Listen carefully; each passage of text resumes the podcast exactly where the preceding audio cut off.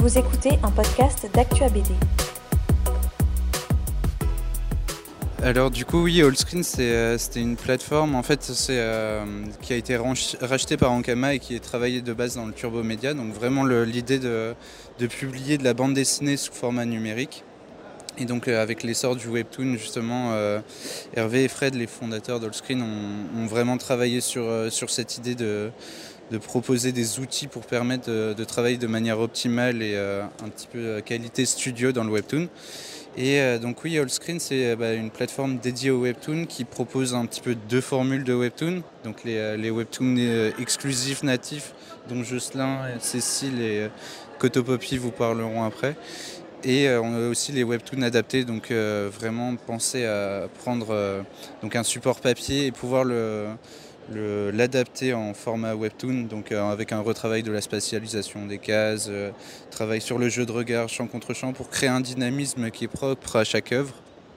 Et donc c'est vraiment là-dessus euh, une des plus-values d'Allscreen dans la partie adaptation, c'est vraiment d'avoir créé des outils pour permettre justement cette adaptation. Et ensuite vient la partie où Jocelyn est plus, plus spécialiste euh, qui concerne justement la création euh, studio de, séries natives. Donc euh, ouais, bah, effectivement pour la partie studio, en, studio c'est un, en vrai on est, c'est dématérialisé, hein. on est, on est à l'ère d'internet donc chacun est un peu chez soi. nous on est deux au bureau et on fait un peu tour, tour de contrôle, ground control.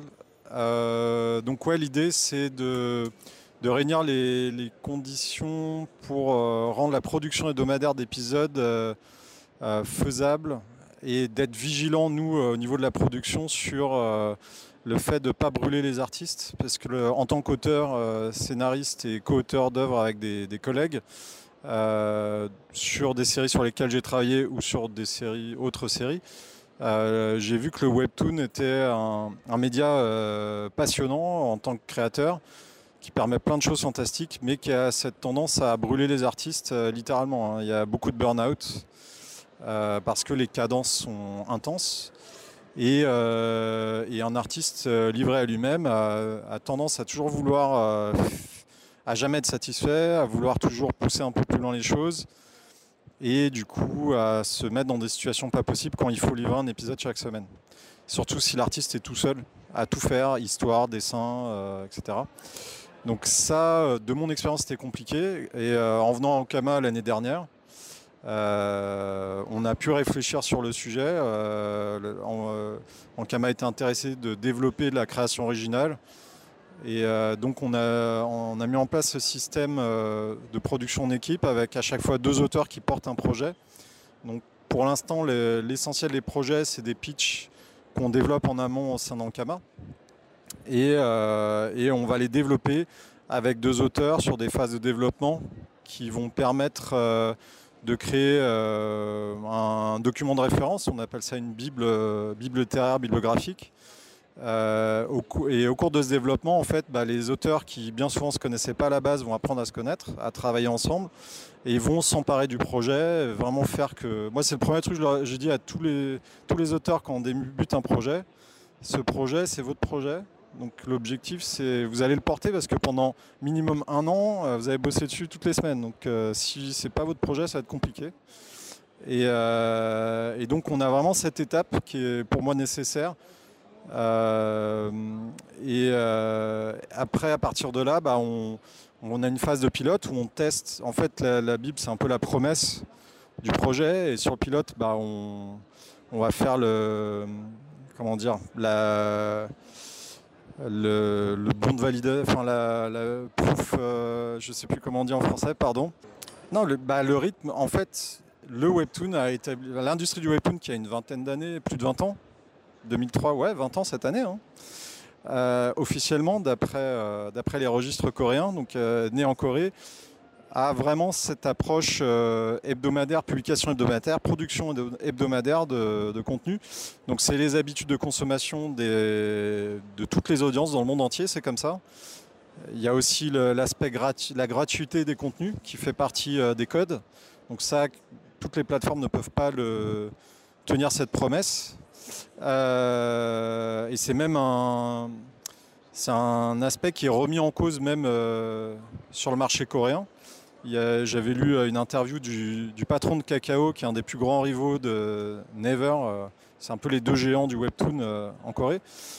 Euh, qui euh, expliquait que c'était un modèle qui devait être remis en question, la, gratuité, parce que ça faisait une économie qui n'était pas rentable en fait. Ça coûte trop cher et c'est compliqué de la rentabiliser. Euh, donc voilà. Bref, nous dans cette approche-là, on est sur de la semi-gratuité, sur nos contenus originaux. Donc il y a les débuts de série qui sont proposés pareil en formule gratuite avec des blocages d'épisodes, euh, ce qui permet de faire connaître la série. Et après, au-delà de l'épisode 12, en gros, euh, un premier quart de, saison, bah, les gens devront payer donc 50 centimes l'épisode, hein, en gros à peu près, je crois. Ça dépend des packs. ce qui n'est pas fou non plus. Hein. Une saison complète, tu t'en sors pour 29 euros, non même pas, euh, je dis des bêtises, 19, euh, euh, je sais plus, je sais plus compter. Voilà, 24 euros 24 euros, oui c'est ça.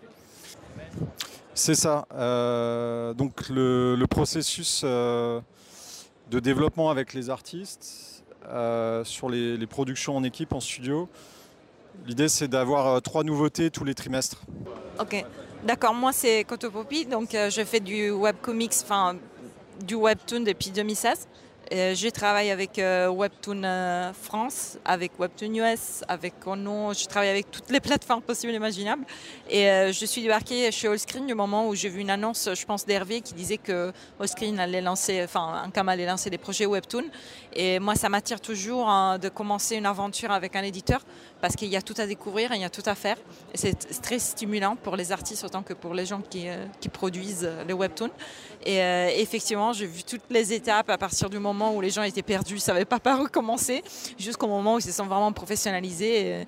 Et, en ces moments, le studio, c'est un très haut niveau, il marche à plein de régimes, il y a des artistes incroyables. Moi-même, j'ai une personne qui relie mes textes et qui m'aide parce que je ne suis pas française. Et, donc, euh, j'ai eu toute l'aide euh, que, j'ai pu demander. Je me suis sentie entourée, accompagnée du début jusqu'à la fin. Et moi aussi, j'ai pu apporter mon expérience parce que justement, j'ai fait du webtoon depuis très longtemps et je me suis sentie écoutée par rapport à ça. L'histoire est très intéressante. Donc, de, Je suis Mémo, c'est un monde dystopique où une intelligence artificielle euh, dirige les mondes à travers une application qui sert à effacer les souvenirs douloureux. Euh, et, donc, euh, ça nous pose la question est-ce que si on avait une telle application, est-ce qu'on euh, prendrait la décision d'effacer nos souvenirs, nos traumatismes? Est-ce qu'on serait différent si on prenait cette décision? Donc, c'est très intéressant de suivre la protagoniste dans son cheminement, du moment où elle découvre que ses souvenirs ont été altérés, jusqu'au moment où elle, elle décide de prendre sa vie en main et de réagir. Et on va découvrir comment elle va réagir. C'est impossible de parler de cette histoire sans donner des spoilers, donc je vais m'arrêter. Je suis très contente de faire partie de cette aventure. J'espère qu'elle aura une longue vie. Et je suis rentrée chez Allscreen avec Joss parce que Joss vient aussi de, Never euh, et, il s'est rendu compte que je pouvais écrire euh, d'autres euh, d'autres pitchs comme ça, pas, à la carte, mais dans l'idée de ne pas forcément partir de mon pitch à moi. Et, du coup, bah, j'ai atterri chez Allscreen parce qu'il avait besoin d'artistes là-dessus et le pitch était orphelin d'une scénariste pour toute la suite du projet. Et c'est comme ça que j'ai atterri chez, chez Webtoon, non, chez, chez Allscreen. Ankama a toujours euh, eu cette envie de faire, euh, d'avoir des approches différentes de ce qui se fait euh, dans son contexte à chaque époque. Donc ils ont innové avec l'approche transmédia de leur contenu à une époque où ce n'était pas du tout d'actualité. Maintenant tout le monde veut faire du transmédia, développer des IP, etc. C'est devenu le jargon courant pour tout le monde. Euh, donc nous, on, est venu, on l'a déjà fait. Donc maintenant, pareil, là l'idée de se développer sur le webtoon, c'est sur des registres euh, qui ne sont pas forcément explorés euh, sur d'autres plateformes. Donc ça, on va dire, c'est plus la direction éditoriale de la boîte et aussi de la plateforme. Donc moi, je suis pas le responsable éditorial de, la plateforme, mais voilà, on essaye en tout cas, les projets euh, que je soumets et qu'on arrive à, développer correspondent euh, aux attentes et à ce qu'on a envie en termes de variété, de sujets abordés, de style, euh, d'artistes, de, type d'artistes avec qui on travaille. Aussi essayer de localiser un maximum. par exemple des récits qui se déroulent en France, donc sur des lieux que les auteurs vont connaître pour la plupart. Euh, donc par exemple, on a bah, un scénariste qui, est de Toulouse, donc l'histoire se passe à Toulouse. L'histoire qu'il est en train de développer, qui va sortir en août, qui parle du speedrun, euh, une compétition dans le jeu vidéo. Enfin, c'est une série sur le jeu vidéo. C'est un shonen sportif sur le jeu vidéo. Et, euh, voilà, enfin, c'est un exemple, mais ça fait partie des spécificités. Voilà, on fait des histoires qui se passent dans des contextes qu'on connaît ou alors de la fantaisie, de l'aventure, euh, une diversité dans les approches graphiques qu'on ne retrouvera pas forcément sur des plateformes où le standard, il euh, faut, faire des choses qui ressemblent à ce qui se fait en Asie, euh, parce que sinon ça ne marche pas. On m'a déjà dit ça sur d'autres plateformes, clairement. Hein, non, bah, je voulais faire des séries avec des êtres qui sont comment des animaux anthropomorphes. Et euh, le, on m'a dit deux choses. Euh, non, c'est de la fantaisie, il faut plutôt faire un contexte euh, que les gens connaissent. Parce que fantaisie, c'est compliqué. Et des êtres anthropomorphes, c'est compliqué, il faut faire des humains. Parce qu'on sait qu'anthropomorphe, ça marche pas. Et puis une romance, c'est bien. Si tu, au lieu de faire de l'action-aventure, fais de la romance. Je, ah bon Après, ils m'ont quand même laissé faire ce que je voulais. Effectivement, ils avaient raison. Euh, ce que je voulais bah, ne correspond pas à leur audience, qui clairement va chercher euh, bah, de la réalité, de la romance, etc. Enfin voilà.